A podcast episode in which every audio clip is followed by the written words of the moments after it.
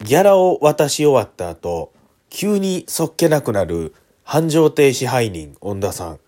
あ、ゆ、ゆきしかこれ、あ、ギャギャラ、ギャラで取るから、あ、あ、あ、ここサイン書いて、え、あ、あ、はい、あ、もう、もう結構結構。ゆきしかラジオスタートです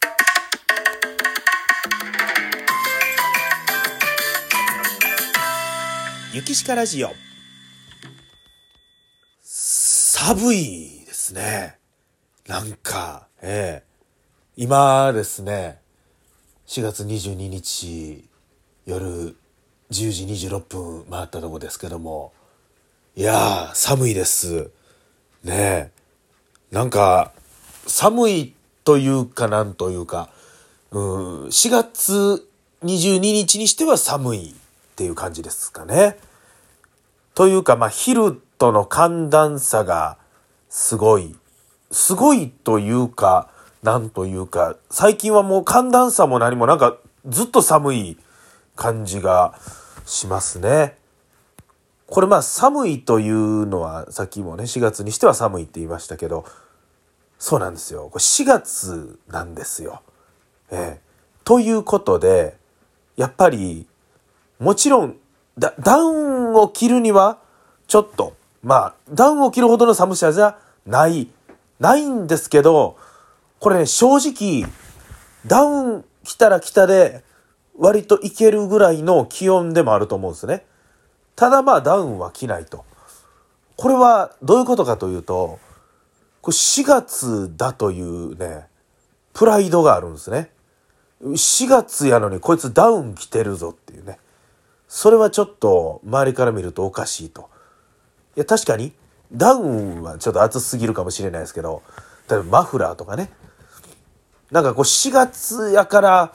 こんなにちょっと厚着してんのはちょっと変やと思われるんちゃうかなみたいな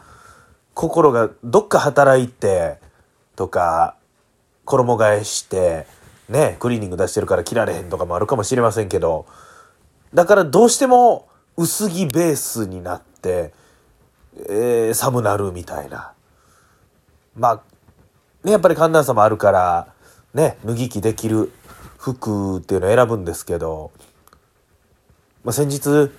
福亭玉師匠と喋ってて「今日むちゃくちゃ暑いな!」言うて挟み込みの時言うてはったんですね。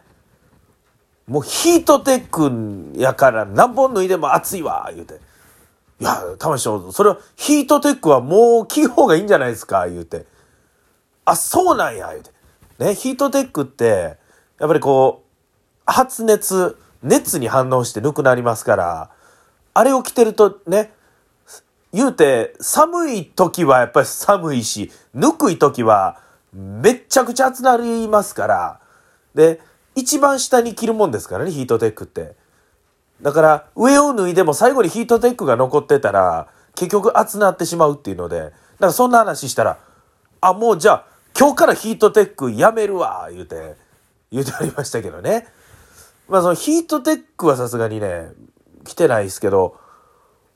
これ難しいっすよね、服装ね、ほんまにね。いや、うーん、だから僕はヒートテックは着ずに、脱ぎ着できるシャツにジャケットとか、ダウンベストとか、着ますね。ダウンベスト。ね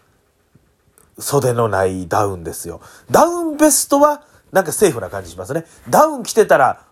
まだダウンかよ、みたいな感じしますけど、ダウンベストやったら OK、みたいな。でもこう、バイクとかね、えー乗る人は、ダウン着ててもおかしないというか、うん、だいぶ寒なりますから、あの風でね。えー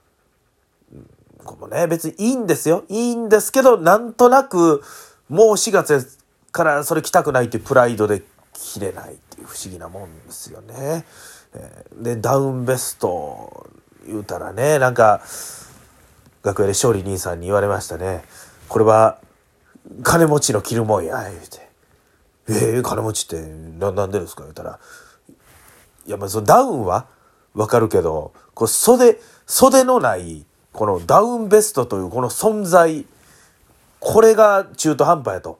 別にむちゃくちゃぬくいわけでもないし、ね、涼しいわけでもないし、これは防寒というよりおしゃれ着やと。えーそ、その割になんか値段もするし、そんなん、前は金持ちやなとか言って言われましたけど、いや、そそんなこともないですよ。これいいでしょとか言って、これ勝利兄さん来て、あ、これええなとか言ってね、来て帰ろうとしてはったんで、ちょっと待ってください、やめてくださいとか言いながら、ってたんですけど、まあダウンベストは許される感じしますわね。えー、まあね、この、何とも言えない、こんな、なんか喋ってると鼻が詰まってきましたね。ええこれね、季節の変わり目と言いますかね。寒暖差ってやっぱりね、答えますね。寒暖差アレルギーってあんのかな？なんか、僕耳鼻科でも言われましたね。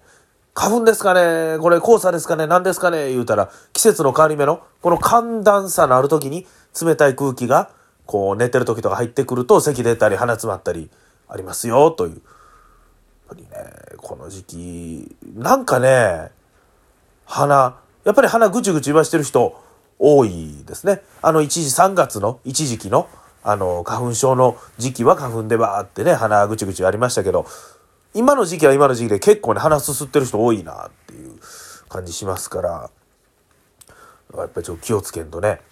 いかんなと思ってるんですけども、まあそんなね、この暑いんか寒いんかわからんような時期でございますけども、ね、落語会、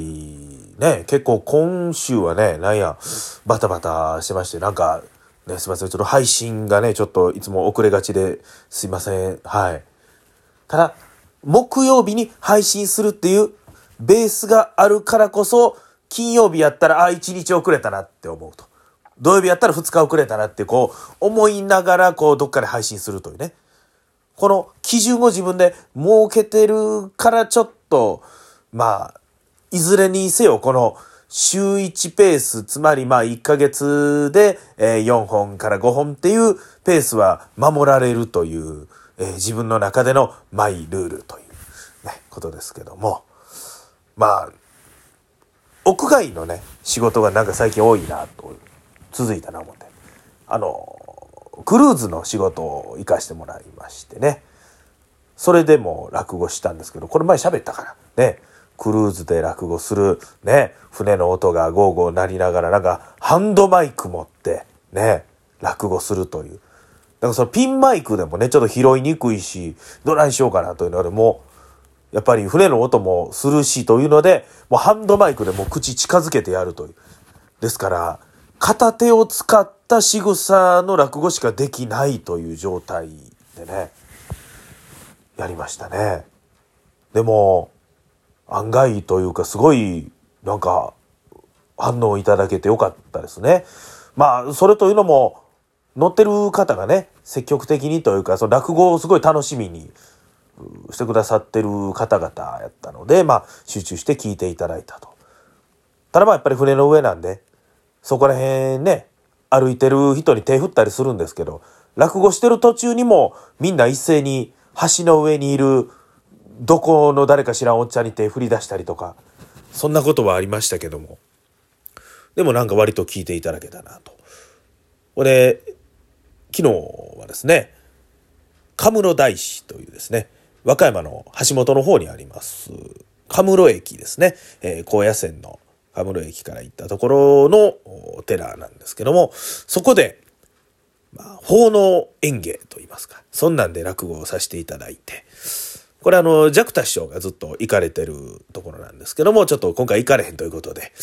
春風寄せの楽屋でね、ちょっと行ってくれへんか言うて言うていただきまして行かしてもらったんですけど、これも、まあ屋外で、屋根とかはあるんですけど、横はね、思いっきりも開け放したところで、ね、本当に自然豊かな中で、ね、すごい、いや、それね、前の方でずっと喋ってる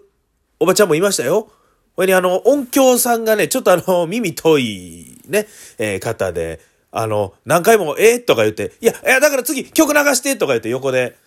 そういう声も聞こえながらなんかこう、あったかい感じでやらせていただいて、落語してたら目の前を毛虫が通るというような、そんな温かい中で、それもね、なんかでも、すごいいい雰囲気で楽しく